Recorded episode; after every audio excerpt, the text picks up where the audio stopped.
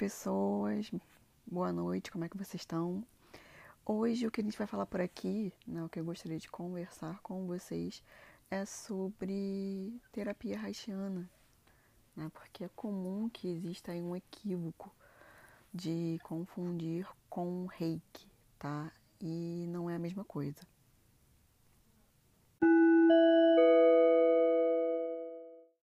Terapia haitiana tá? Para quem não conhece, foi é, uma metodologia criada dentro da psicologia por Reich, né, que era um discípulo ali de Freud.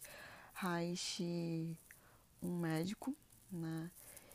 E nessa época lá na, da psicanálise ainda em Viena, durante um bom tempo ele teve ali trabalhando, estudando junto com Freud, porém ele acabou chegando a, a uma divergência que levou à exclusão dele da Sociedade de Psicanálise de Viena. E dentre uma divergência não, né, várias, e dentre umas que eu posso citar para vocês, algumas poucas, que eu não vou me estender nisso por enquanto, é que ele na época, né, começou a falar da importância da sexualidade. Se hoje em dia a gente falar de forma profunda e mais séria a sexualidade ainda é tido como um tabu, né, e educação sexual também, vocês imaginem ali nos anos de 17, anos 20, 30, você falar sobre sexualidade, né? Gera um, um choque. E ainda você falar da sexualidade feminina, no caso. Então, quando Freud fica falando da questão de frigidez, de histeria, de N coisas da mulher na época, Reich vem e fala, não, é, não é uma histérica por tais motivos, né, que Freud estava dando. Ela é uma, ela tá com esse perfil histérico porque é uma mulher jovem e ela tá aí casada, tá infeliz dentro desse casamento emocionalmente, sexualmente. E ele tá, ela tá com esse nível de estresse, o sintoma dela que ela tá apresentando, desse perfil histérico, digamos, é por isso. Né? Essa mulher, ela tem a sexualidade dela e ela não tá vivendo. Então, todas essas falas né, de, de Reich para a época foram tidas como pornografia, e numa época em que você ainda tem questão do nazismo, então ainda virou para piorar a situação e difamarem ainda mais com o título de judeu pornográfico. Ele fala isso, vai contra Freud, cria-se, né, ele cria uma, uma escola lá para educação sexual. Então, gente, assim, foi muita coisa para uma época que né, as pessoas não estavam preparadas. Então, o que seria de uma, uma linguagem simples, tá? A terapia haitiana? Entende-se, né? Reich chegou à descoberta do que? O que, que a gente vai trabalhando até hoje em dia com isso? De que o corpo influencia a mente e a mente influencia o nosso corpo, né? Então, emoção, emoção está ligada à parte mental e o mental também vai influenciar a sua parte corporal, a sua dinâmica corporal. Então, a sua alteração de peso, a sua postura corporal, tudo isso vai ter uma ligação emocional. Né? Todas as nossas questões então estão interligadas. Muitas vezes não vai adiantar você tratar só uma coisa como se fosse só uma questão mental e aí não ver onde seu corpo está demonstrando isso e cuidar também daquilo. Né? Então, como é que você tem isso de uma forma mais fácil? O que, que a gente tem uma das causas principais aí de questões corporais, de doenças psicossomáticas que a gente chama e que provavelmente você conhece alguém que já tenha tido. Uma dor de estômago? O estômago é um grande indício aí de uma coisa que você somatiza uma emoção, de algo que não está sendo expresso. E aí a pessoa muitas vezes vai a médico, faz muitos exames e na verdade não tem nada, porque é emocional, tá? Mas é muito difícil que na nossa medicina tradicional a gente tem um comportamento da pessoa, aquele médico que está atendendo, ele fala, não, olha, fizemos os exames, você não tem nada aqui, procura uma questão terapêutica, procura ver o seu emocional, algo assim. Não é visto, né? Então a gente tem tradicionalmente uma coisa de tratarmos os sintomas e não olharmos as causas. Então na terapia haitiana a gente procura ver a causa das situações, né? Então a causa do, da sua dor física, a causa do, do seu emocional ali, o que, que tem por detrás disso de fato? Então é um olhar para o todo do ser humano. E aí, para finalizar né, nossa conversinha, esse rápido bate-papo de hoje, eu queria falar o seguinte: como é que a gente divide, né? Talvez vocês procurem em algum momento alguém tenha curiosidade.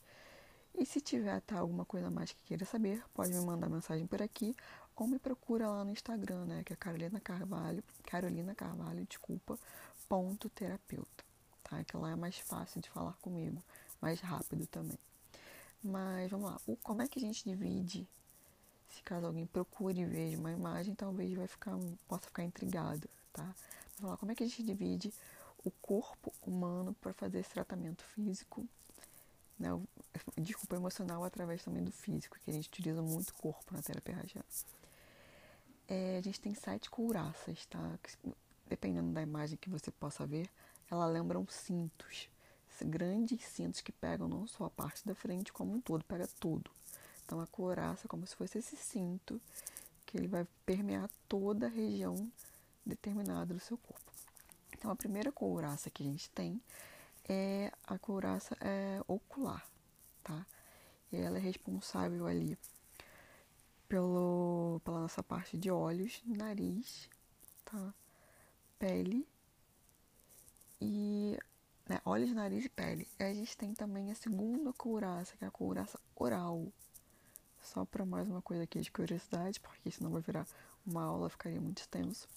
A couraça oral, que a gente chama, está ligado à nossa parte de amamentação. Então, assim, 99,9% dos seres humanos tem alguma questão oral, né? Porque é normal que na nossa sociedade atual fique sempre o fim que alguma falha, ou tenha mais, menos, enfim, tá? Couraça oral, na região aqui na boca, nós temos como um exemplo aí uma couraça, tá? que a gente curasse seria também um bloqueio, algo que ficou ali não muito bem trabalhado em uma tenra idade nossa, tá? Não significa um erro de um pai, de uma mãe ou de um cuidador. É algo que para aquela criança, né, a sua criança no caso, não ficou bem trabalhado. E aí fica muitas vezes de uma forma muito inconsciente ali no corpo, né, bloqueado até junto com essa questão mental que vai, influ vai influenciar em como a gente pensa, sente e age. Tá? E é nessa região aqui oral, como eu estava falando, a gente tem essa questão da amamentação, por exemplo. Então, um exemplo muito simples de um bloqueio oral é o bruxismo, né? Que vocês veem que o bruxismo ninguém tem de fato a explicação, você usa paliativos, né? Quando você vai ao dentista, se a pessoa apresentar um bruxismo, que são essas plaquinhas, mas que não resolvem de fato, porque é uma questão emocional bem profunda que aí também é trabalhado na terapia. O terceiro segmento o segmento cervical, que no caso é o pescoço da gente, tá? E aí ele tem aqui a parte de controle nosso, ou como a gente foi controlado, como a gente entendeu esse controle ali na infância. Tá? Torcicolo, muitas vezes essas torcicolas que acontecem muito sem explicação, né, de uma pessoa que está bem, e aí depois, né, sem explicação entre aspas, você vai conversar com a pessoa. Ela não fez nenhum movimento brusco, nada. Porém, ela teve algum algum estresse, alguma coisa emocional na vida dela, exatamente muito forte naquele momento. E aí vai justamente aqui pro pescoço, como um torcicolo. No quarto segmento a gente tem o, o peito, né? Que, que aqui a gente tem as nossas emoções. Então, o que a gente fala que é a ambivalência de todo ser humano mora aqui. O que, que é ambivalência, né? O amor e o ódio. Então, todas as nossas questões aqui, tipo, como a gente ama, como a gente expressa, também está guardado aqui. Então você pode até reparar pela postura corporal da pessoa, às vezes um peito mais inflado, que é uma proteção, né? Ou aquela coisa do peito mais retraidinho, que também é uma, a gente fala uma falta de energia, de, não energia mística nem nada, é essa coisa emocional mesmo, né? Então falta essa energia ou por, um outro tipo de defesa, no caso assim de esconder, né? Você bota esse peitoral para dentro. O já o peitoral inflado é mostrar o quê? De repente uma postura de arrogância, né? De que olha, eu sou, eu tenho, eu sou muito tenho plenas consciência, tenho plena consciência do que eu penso, do meu poder tal. essa pessoa bota essa postura mais arrogante de poder e infla mas na verdade também tem esse ponto, tá? De é uma defesa também. No quinto segmento, nós temos o diafragma, que é o chamado segmento diafragmático. E nele nós também temos aí uma questão que é quase que 90% da população, pelo menos, se não mais, né? Porque atualmente é bem complicado.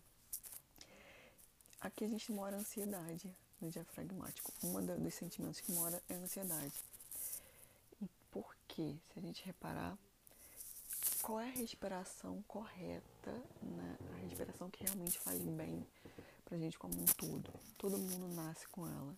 É a respiração do bebê. Que é justamente essa respiração diafragmática, profunda, né? Que dá todo esse impulso aí para que o nosso corpo se encha de ar, consiga liberar essa oxigenação aí necessária pelo nosso sangue, gera um relaxamento muscular, tudo isso.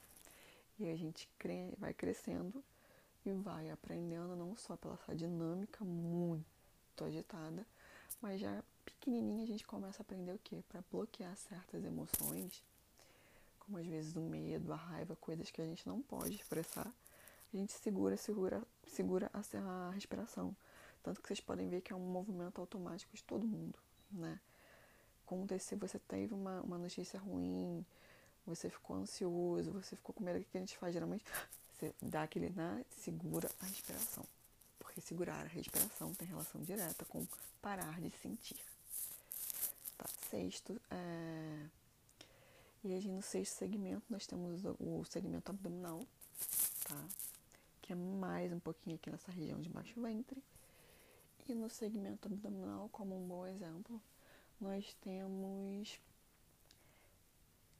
com essas coisas, essas questões que muitas pessoas têm de prisão de ventre que não conseguem explicar. Né? Então, assim, essa pessoa se alimenta bem, ela vai e faz todos os exames, tá? E continua ali não tendo um funcionamento regular do intestino. O intestino é o nosso segundo cérebro, tá? De fato, assim, porque as células que a gente tem no intestino são muito similares ao que a gente tem aqui no cérebro, em termos de conexão neural. Então, o que, que acontece aí? Né? Nesse sexto segmento abdominal, a gente está ali na fase, mas correspondendo à nossa formação, a gente está na fase aí do quando aprende ali ao ir ao, ao banheiro, tirar fralda, algo assim. E aí acontece algo nessa fase que essa criança entende que para ela ser aceita ou ser amada pelo pai, pela mãe, pelos cuidadores, ela tem que reter. Então essa prisão de ventre ela tá ligada a uma retenção, algo que você não expressa, não coloca para fora. Mas é sempre aquilo de uma coisa muito inconsciente e que vai afetando toda a nossa vida. Então isso já no adulto tem a ver também com padrão de comportamento. Geralmente são essas pessoas que têm mais dificuldade até de se expressar, de dizer não, por exemplo. Mas tem é uma gama que eu estou dando exemplos bem superficiais. E aí no último segmento nós temos o segmento pélvico, né, que é a mesma região aí de pelvis genitais, que está ali já na nossa última etapa de formação, que está relacionada com a nossa sexualidade. Então, muitas questões aí de uma sexualidade que a gente diz exacerbada. Por que exacerbada? Tem limite de sexo? Não, não é isso, mas é muito comum que homens e mulheres muitas vezes tenham uma vida sexual super ativa, mas que de fato não sintam prazer. Tá? Então, ou um caso desses, ou outro posto, né, digamos, de uma ejaculação precoce, um vaginismo, muitas dessas questões podem sim estar ligadas aí nessa questão do segmento pélvico e aí estarem diretamente relacionadas com a nossa etapa ali da formação, que é a última, é quando a gente está descobrindo ali que existe algo além do nosso algo além do nosso corpo, ou seja, né, que o menino começa a descobrir que ele tem um pênis, que aquilo ali é diferente, né, e a menina descobre que ela tem ali a, a vulva e começa a perceber essa diferença nos corpos do pai, da mãe, dos cuidadores, de todo mundo tá? E aí nessa dinâmica aí da criança começar a ver que ela tem essa sexualidade, podem ocorrer, né? Sentimentos e situações que bloqueiem essa livre expressão, o que também a maioria das pessoas tem. Tá? Algumas em um grau muito pequeno, que não afeta a qualidade de vida, e outras em níveis maiores, como eu já citei. Bom, é isso. Hoje eu vou ficando por aqui. Eu espero que tenha contribuído para você. E deixe seu comentário, manda sua mensagem, tá? Manda sua sugestão de tema. Um beijo e boa noite.